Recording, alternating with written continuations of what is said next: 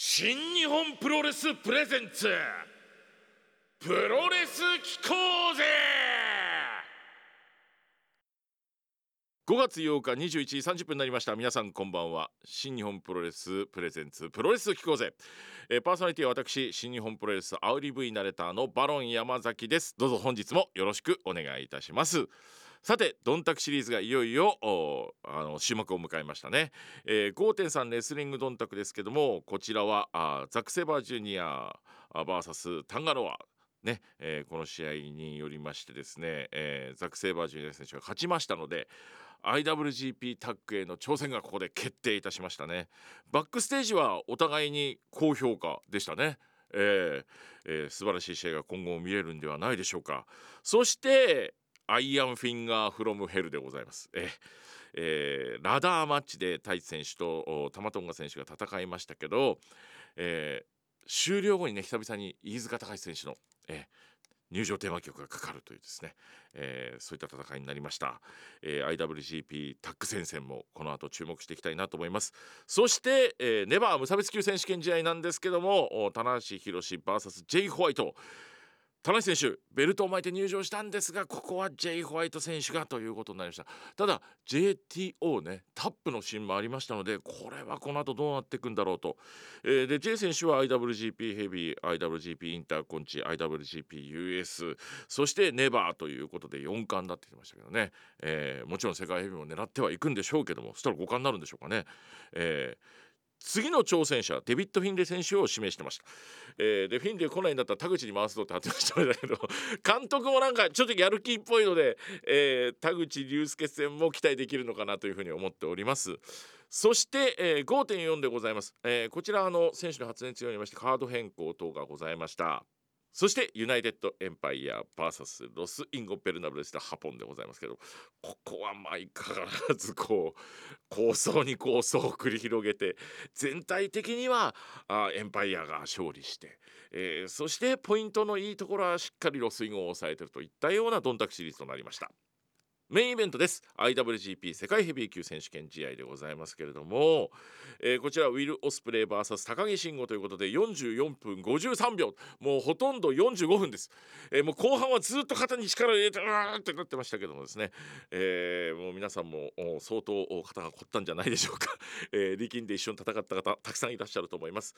とにかくオスプレイ選手のまあ飛びといいますか身体能力の凄さを見せつけられた試合でしたね、えー、最後にはあ岡田和親選手のリベンジを誓っておりました。さあというわけで新日本プロレスプレゼンツプロレス機構ぜこの番組は日本をはじめ世界各国に多くのファンを持つプロレスの魅力を日本最大のプロレス団体新日本プロレスにまつわる話題を中心にお伝えしていこうという番組となっております。長年のプロレスファンの方新日ファンの方そしてプロレスあんまりよくわからないですよという方もどんどん番組に参加してください。皆さんと一緒に番組作っていきたいと思います。メールアドレスは pk アットマークラッキー茨城 .com 番組のツイッターですが茨城アンダーバー NJPW となっております。ハッシュタグはプロレス聴こうぜでつぶやいてください。オープニングは飯塚高史選手の入場曲 Against Rules をバックにお届けしております。新日本プロレスプレゼンツプロレス機構ぜ。この番組は新日本プロレスブシロードの提供でお送りいたします。さてまずは5月のマンスリーゲスト永田裕二選手のインタビューの続きをお届けしたいと思います。今回はですねミスター IWGP 永田選手に IWGP ヘビーそして IWGP 世界ヘビーのタイトルについて、えー、さらにはいよいよ迫ってまいりました。あ5月13日ですねアメリカ AEW で行われます IWGPUS ヘビー級のタイトルマッチについて伺っております。やっぱりねもうそれこそミスター IWGP としてやっぱり IWGP にもう一度、あでもどうなんですかね、IWGP 世界ってなって、なりましたよね。もうななったことで、私のがよく言われるミスター IWGP っていうのは消えちゃったんですかね。どうどうなんなんですかね、永田選手はこれ世界ヘビーはどういうふうにお考えですか、ちなみに。まあ、正直に言いますと、はい、まあ、IWGP、今までのその体感最年長記録って天竜源一郎さんが持っていた、はい、その記録それを越すことが僕は大きなテーマだったので、はいはいはい、まあ、正解となったことで、はい、まあ、初代王者がいぶしで、はい。2代目がオスプレイって中で、はい。その最最年長タイトル記録を更新するっていう目標がなくなってしまったんで、非常に残念ではありましたね。あそうですよね。個人としてはっていう意味では、えはい。そっか。そうね。まあそれはまあ自分のねそういう残念な気持ちなんですが、い。ただあのまあ新日本プロレスの団体規模というものが今、はい。まああの世界で2番目というはい。世界第2位と言われてる中で、はい。そのより高く世界世界ナンバーワンに行く上ではい。試合の質質とかははい。もう世界一なんだっていうことを誇示しながらね、はい。世界により上り詰めていく上でははい。そこに世界ヘビー級のベルトっていうのは必要であるんだろうなっていう解釈ができましたね。えあー。じゃあこれから世界ヘビーに長瀬選手も向かっていくんですね。え、まあだからそれを王者になれるようにはい。より精進しなきゃいけないし、はい。ええ。まあね周りの方々は何を今更言ってんだって感じで思われる方もいらっしゃるかもしれませんけど、はい。ええ、でもまあそれがそのなんていうんですかねタイトルに執着する気持ちっていうのは本当に、ええ消えないんですよね自分自身。ええ、世界がついても IWGP というものに対して、はい。ええ、やっぱりそれを成し遂げるまではもう引退なんかできませんね。ええ取るまではもうやめねえぞと。ええ、そうですね。ええ。そんなやめられないと言っている、えーはい。今 IWGP の話も出てきましたけど、はい、US ヘビーのジョン・モクスリー選手から挑戦状が来てますね長選手おなかなかあの面白いと言いますか、はい、来てますね、はい。来てますね。えあの。え、意外に日本よりも長テレビの評価って海外の方が高いんですかね。そう。いやーもうええ名指しでももうねリボルバー持ってこいって言われてましたけどああ思いっきり長選手はだから放たれたんだって言ってましたけど。か彼はだってなんかそういうまあちょっと彼を見ていい選手だと思うんですけどね。はいはいなんかはい椅子使って椅子使ったりテーブルの上になんかやったり結構そういうのが好きですよね。ああそうですえか、はいえしファイトファイトぶりの中でなんか見てると、はい、ええ。だから僕はあんまりそういうのは好きじゃないというか、うん。にやっぱ一番強い狂気って人間のその本当硬い部分。拳であり肘であり膝頭であり、はい。ね頭蓋骨でありってそういうふうに思ってますんで、はええ、だから本当にすげえ戦いだよなと、いはい。ええ。素手で戦いたいそうええ、そう思いますね。あだリボルバーはな何言ってんだって感じなんですけどはい、ー だからああいう返し方をしたんあですね。だって朝っぱらから、ね、酒場で待ってられたってね朝眠いのにね嫌だよバカ野郎って。朝っぱらから酒場で。ええ。ええ朝っぱらから酒なんか飲んでないから俺は、え えまあそういう意味じゃないんでしょうけどね、はいはいはい。えいやでもあのね海外からドーンとこの挑戦状がそのモクスリー選手から送られた時、第一印象はどうだったんですか？長瀬選手。まあよく分かってるなっていうかうわ嬉しい感じはありますよね。ああそうですか。ええ。ジョン・モクスリー選手は自分自身がその初来日の時かはいらそのずっと見て見ててはい非常に興味の引ける選手でしたので、ええそいつから僕に来たかと。はいはいあとそれはやっぱりまあ嬉しいという気持ちがあるとともにそのはい武者震いじゃないですけど、はいはいその背中にビリリとなんか電流が流れたような感じでしたね。あの断る理由ないですね。断る理由はないですねはいはい。モクスリー選手自体の試合をそれこそ何試合も長さんご覧になってると思うんですけどどういう選手っていうふうにお感じになってますか、まあ難しい小細工をする選手じゃないなって思いましたね。あええ。だからやっぱりその自分の気持ちというかその武器というものを存分にぶつけられるなと、あああ、ね、いうのはあの彼の試合見て思いましたね。じゃあ正面衝突ですかねまあそうですね。ええ、正面衝突その中にもその頭を使ってねはいいろいろやっていきたいなと思います。ちなみに今回そのももちろん IWGP と名前のついた US ヘビーというベルトはい。ナース選手はこの US ヘビーっていうベルトはどういうふうにお感じになってますか、どうなんですかね。えまあ最初できた時はまあ海外進出する上での一つのベルトが新設されたなと、はい。ええ。ただ当時あった IWGP インターコンチというベルトもはい。同じテーマでできたベルトだったよな、同じ目的でできたベルトだったよなと思ってましたが、はい。まあそのインターコンチが IWGP と統合されたことで、はい。ええよりその世界のベルトっていう付加価値がよりついたんじゃないですかね。でやっぱりあチャンピオンがジョン・ボックスリーっていうのはやっぱりそのベルトに大きな箔付けしてますよね。でそのモクスリー選手に勝ちますと永田選手、はい。はい。永田選手が US ヘビーのチャンピオンってことになるじゃないですか。はい。そうすると海外で主戦場ってことになりますか？そしたらねその時は。まあ期間的にまあ一時的にでもねそれもまたやっぱ長いキャリアの中で面白いかもしれませんね。ああそうですえか、えはい。どんな風に海外で永田さんが暴れていくのかいろんな意味で逆にいろんな期待を僕はしてしまったりとかするんですけどああ海外どうします？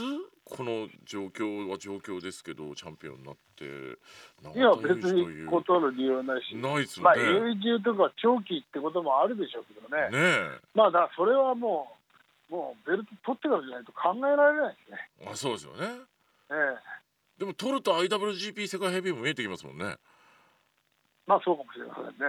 うんなんかちょっといろいろ面白い未来しか見えない感じになってきましたけども、ええええじゃあちょっとねジョン・モクスリー戦あのまあその試合が決まったりその対戦表明もねもらった時からやっぱりいろんなさまざまないろんなその後の展開というものをファンの方々ねいろいろ想像されているようでしますよね。そういう反響が今回めちゃくちゃ多いですね。はい。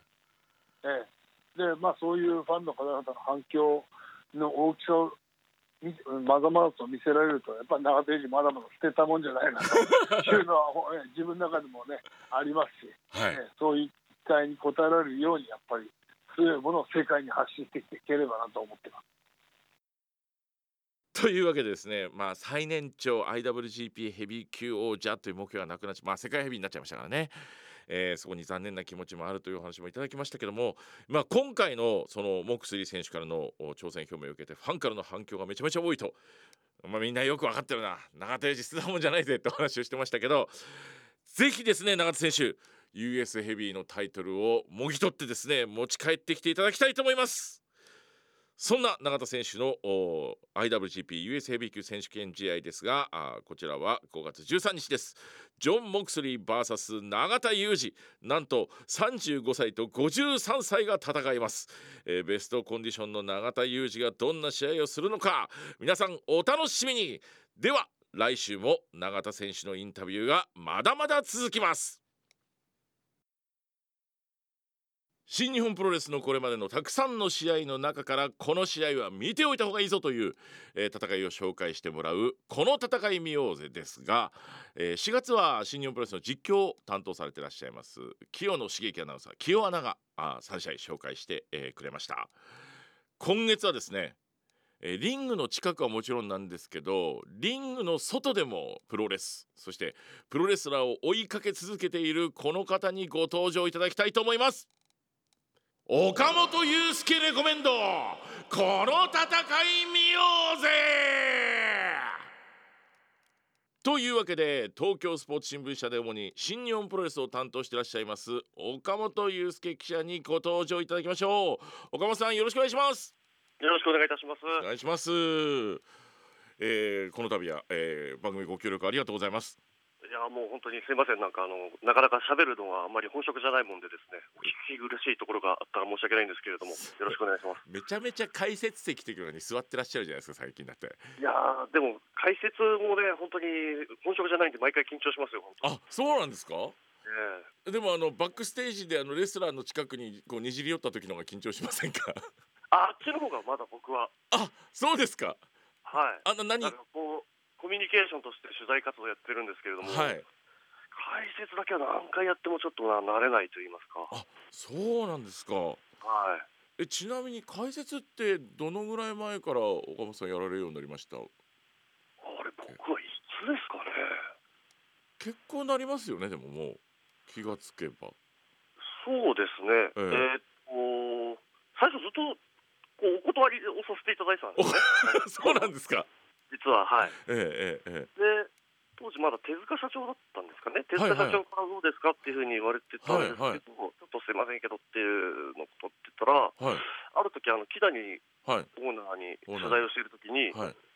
なんで手塚の話断ってるんですかって言われてしまって、で、あのやっぱ、まあ、僕これは本当に僕の個人的な意見なんですけど、い。やっぱやったことがある人が解説するはいべきだと思っていて、僕、プロレスやったことがないので、レスラーがっていうことですね。はい、やっぱり経験者がはい。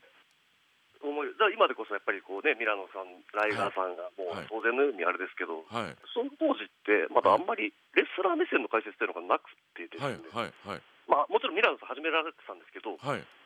僕あまりやったことないことをやなんかこう経験者じゃないのに語るのがあまりちょっと良くないなとは思ってて思ったんですけどはい。木谷さんにいやそうじゃなくてまあこうでだからあなたに解説をしてもらおうと思ってなくてはい。説明してもらいたいんだと。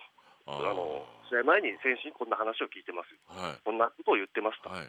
で、まあ、こういう戦いが、えーいわゆるストーリーとしてあはって、まあ、あなたが取材したことを喋ってくれればそれでいいんだっていうふうに言われて、ああ、であればじゃあ一回やってみますっていうのがきっかけだったんですかね。いなるほどね。木谷オーナーも熱いですからねプロレスにね。まあ、そうなんですよね、えはい、ちょっとその、まあ、今となってはちょっと騙されてしまったというか、え まああの木谷さんの熱に負けたというか。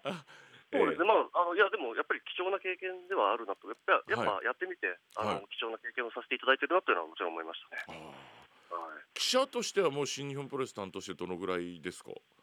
僕はですね、2009はい年のですね、はい。はいえー1月4日の棚橋選手と武藤選手が、えーはいはい。東京ドームはい。メインを戦った大会がはい。から担当なんですよ。もちろんその前にプロレス担当ではあったんですけど、はい。正式に新日本プロレス担当ってなったのは、はい。その大会からなので、はいはい。えーだからもう12年、はい。ですね。うん多分不滅の大記録になると思いますね。不滅の大記録ですね。まだねあのおお若いですもんね岡本さん。いや僕30もうでもう9なので、でも39ですからねまだ。27からやってるってことですかね。そうですよね。はもうそれを思うとこのまま方もずっとお付き合いいただくとしてまああと20年ぐらいはいやいやいや、し普通スポーツ新聞の担当って変わるもんですからね。変わるもう変わんないんじゃないですかでも。これはだからそのねあの弊社のもしかしたらあの更新育成があまりうまく進まなかった そ僕のんな責任なのかもしれないですけれども。そんなことはないですよ。ねやっぱね東スポの記者さんってやはりこう解説でもねいろんな方がいらっしゃったりとかして今までもいろんなこと担当して長くやるのはなかなかね、そうですね。心苦しいですね。いえいえいえいえここからもひたすらねあのいろいろあのバックステージ等でもともとはこう危険な目に遭われてらっしゃったりとかいろいろして拝見しておりそうですね。ましたけどもも。もともとがそういうのっていうのもなかなか変な入り口そうですけど変な入り口ですけど、はいああで最初はあのあ記者の方絡まれてるなっていう印象で、ああ岡本さんだっていう感じでしたけども、まあなんかそうですね。いじいじられるというかまあいじりやすかったんでしょうかね。えーはいちょっとねあのいろんな選手に、えーはい。えーいろんなシーンで、えーいろんな危ない思いはされたと思いますけども今日はそんなですね、えー本当に現場の近くでいろんな思いをそして今もこういろんなことを書き続けていらっしゃいます。岡本さんぜひご紹介をお願いしてもよろしいでしょうか？まず一つ目の試合。はい前回のね清野アナウンサーの回をこう聞かせていただいたんですけどちょっとハードルが上がりすぎちゃってですねあんまりうまく喋れるかちょっとわからないんですけれども、えーちょっと、えーいろいろ考えてきたんですけれども一つ目がですね、はい。えー2012年の、えー3月4日に後楽園ホールで行われた IWGP ヘビー級選手権の、はい。えー岡田和親選手対内藤哲也選手はいはい。えーこの IWGP 戦が私のお勧めした一戦ですね。えーこの試合はあどんな試合だったんでしょうかちなみに。この試合はですね、はい。新日本プロレスのはい。40周年のはい。メインイベントなんですよ、これ、はいはいはい後楽園ホールで行われた大会で。はい。でこの時は、えー岡田選手が、えー直前の大阪大会で、はい。えー、田中選手を破って、はい。初めて IWGP を取ってる。まあ、もっともうちょっと遡ると、この年の東京ドームで凱旋帰国して、えーまあ、ビッグマウスを叩いて、はい。まだ、まあ、ファンの皆さんがこう岡田選手の実力をですね半信半疑で見てるような状態が続いたんですね。田無さんお疲れ様でしたの頃ですよね要するにね。はい。はい、でその中で、えー大阪で、えー IWGP 初挑戦、初体感を果たして、はい。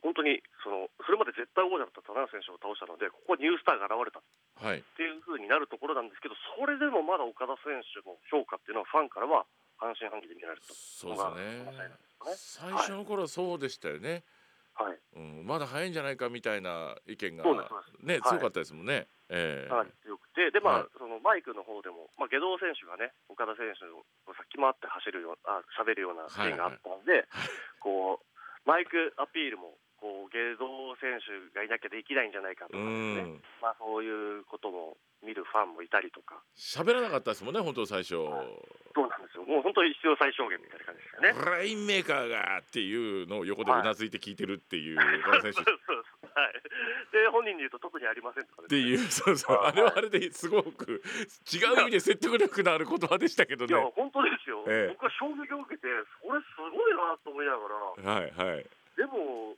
改めてさっきの質問を振り返ると特にありませんだよなってなんかちょっと納得しちゃうんですよあありつつ。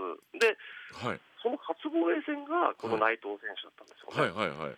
でこの実はこの直前の大会で岡田選手は棚橋選手に勝ってはい。るんですけれども、はい。内藤選手はその大阪大会のセミではい。中村選手に勝ってるんですよ、中村はい。選手選手とのシングルマッチに。はい。それで挑戦権を、挑戦権獲得する試合ではなかったんですけど、まあ、挑戦権が発生したという、はい。トップコンテンダーに躍り出てるんですよね。はいはい。あこれ、棚橋中村時代というものがあって、そこから岡田内藤時代の幕開けになるようなシチュエーションだったんですよね。うんそうですね。でもこの時って確かにあの先ほどね岡田選手にブーイングがって話もありましたけど、はい。内藤選手もデハポンじゃないですもんね全然ね。そうなんですよ。だからまたスターダストジーニアスの時の内藤選手。そうですよね。はい。えーそれでもですね内藤選手としては岡田選手に先を越されてて、はい。僕、内藤選手の何が素晴らしいかというと、やっぱりそういうジェラシーとかも全部持ち込んで、うん。本当だったらちょっと隠そうとするような部分はいもはい。全部持ち込むんですよね、はいはい。そのリング上に。リング上に。こうこうなんかせ後輩に先越されて悔しいとかって、うんちょっと男だったら、うん言いづらいですよね。うん。はい。なんか僕も後輩の記者がすごい記事書いて、で手放し、もちろんね、はい。いいことなんですけど、はい。いや、俺だってって、ちょっと、なんか、どんな仕事しててもあるじゃないですか、ありますね。ありますあります。でそこをちょっとなんか隠しちゃいたい部分をうリンんグに持ち込んで、はい。それを自己表現としてるんですね、内藤選手って。ううん、だからそういうのを含めると、負けられないですよね、より負けられないじゃないですか。そうですね。内藤選手のファンはより負けてほしくない、はい。自分で自分を追い込む、はいこれがですね、試合に引き込むような気がしてならないというか、だから、実はみんなね、ロスインゴ・ベルナブレスでの方が内藤選手のね、えーブレイクのきっかけって言ってますけれども、はい僕はこうスターダストジュニアスの時から、こういう時の内藤選手の姿勢っていうのはすごいなって、こう同い年の、うんだから思ってた、だから見てたんですよ。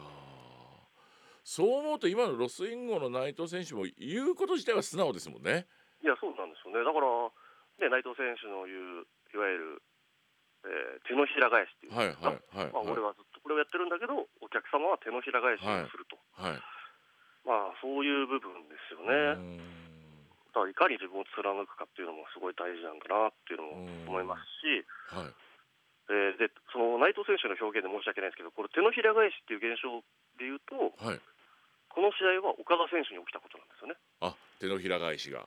はい。はい。まあ岡田選手の実力を、はいえー半分真半疑で見てたファンが、はい。岡田コールって多分初めて起きたのここなんじゃないかなと思ってるんあですよ。ー確かに僕はねそうですよブーイング強かったですもんね前半は完全に。はい、で、このちょっと番組のためにもう一回見返したんですけど、はい入場の時って、はい。岡田コールないんですよね。ないんですか？はい、で、試合後に内藤選手に勝って、はい。えー今はないんですけど、これリング上ではい。アナウンサーが勝利インタビューみたいなのやってるんですね。ああしてましたね。はい。ここの時ね岡田コールが起きてるんですよね。ああ試合ってお客さんが納得したってことですね。はい、だからこうレスラーっていうのは、はい。もちろん対戦相手に勝つっていうのが、うん。えー一番なんですけれども、はい。それと同等か、まあ、もしくはそれ以上に、はいこうやっぱ認めさせる、ファンに認めさせる、はい。世間に認めさせるっていうのがはい。実力をですね、はい。これすごい大事なことなんだなというふうには思っていて、はい。岡田選手はこの試合で完全にこう証明したんじゃないかなと。証明してるんですけどね、まあ 本当はそその前そうですね。の段階で。してるんですけど、はい。そこにまたファンがついてくるラグっていうのもあるじゃないですか。ありますね。えー。はいそのラグを埋める作業も当然こう求められるんですよ、ここのクオリティというものが。はいだから保ち続けることですよね、はいそれがやっぱ岡田選手、すごかったですよね、この2012年は。ああそうですか。まあ田中選手に勝ってここに来てるわけですからね。それはもう実力としては疑いようも本当はないはずですけど、はい、やっぱ人の心っていうのはこうしっかり掴んでいくっていうのはいかに難しいかということなんでしょうそうでね。えーあとは、これは20 20代同士の IWGP 戦っていうのは、これは最後なんですよね。ああそうです内か。藤選手が29歳、はい東海選手24歳、はい。でか40周年というシチュエーションじゃないですか。はい。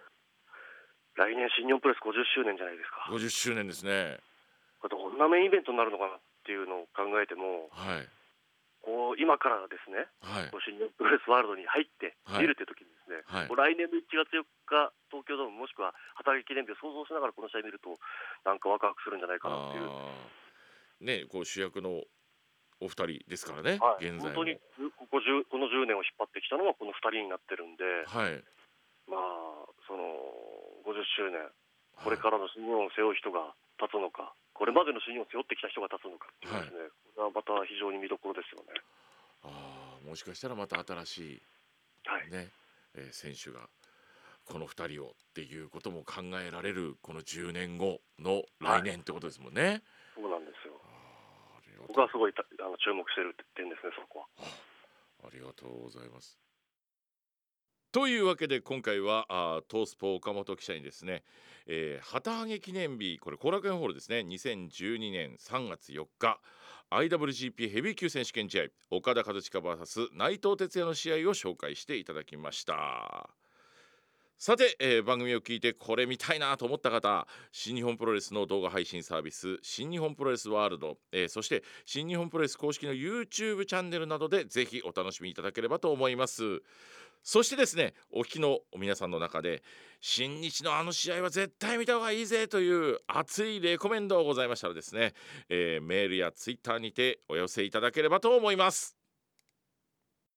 今週もお聞きいただいてありがとうございました。さて、えー今後の新日本プロレスですが政府からの緊急事態宣言延長の発令を受けましてレッスルグランドスラム5.15横浜スタジアムそして、えー5.29東京ドーム、えーこちら延期が決定いたしました、えー振り返りの大会については今後決まり次第新日本プロレスの公式サイトで発表をしていくようになっております、えー延期になっておりますがお手元のチケットを大切に保管していただきたいと思います。詳しい情報は公式サイトをチェックしてください。そして6月20日日曜日ですが絆ロード2021水戸大会が開催されます。え会場は水戸市水府町のリリーアリーナ水戸です。チケットが5月16日から発売となります。ぜひ新日本プロレス公式ホームページをチェックしてください。さらに当たればラッキープロレス機構ぜクイズ正解者発表でございます。まずは正解の発表からしたいと思います。こんなのわかんないっすよ。正解は牛殺しでした。ねスイングブレードだと思ったでしょ？僕も思いました。皆さんも大変多くそう思ったと思います、えーでも正解した方いらっしゃいます、えーなんと1名のみです。えーっとラジオネームデコトラ大好きさんおめでとうございます、えー正直わかりませんって書いてありますけどね。まあこんな感じであのー分かってるから当たるというわけでもないのがあこういうクイズだったりもしますので、えーおめでとうございます。さて本日もお送りしてまいりました新日本プロレスプレゼンツプロレス機構ぜいかがでしたでしょうか？あ今後も皆さんと番組一緒に作っていきたいと思いますのでいろいろアイデアもお待ちしております。プロレスにまつわることならどんな内容でも OK でございますのでぜひぜひ番組にご参加ください。新日本プロレスプレゼンツプロレス機構ぜ。この番組は新日本プロレスブシロードの提供でお送りしました。それじゃあ来週もプロレス機構ぜ!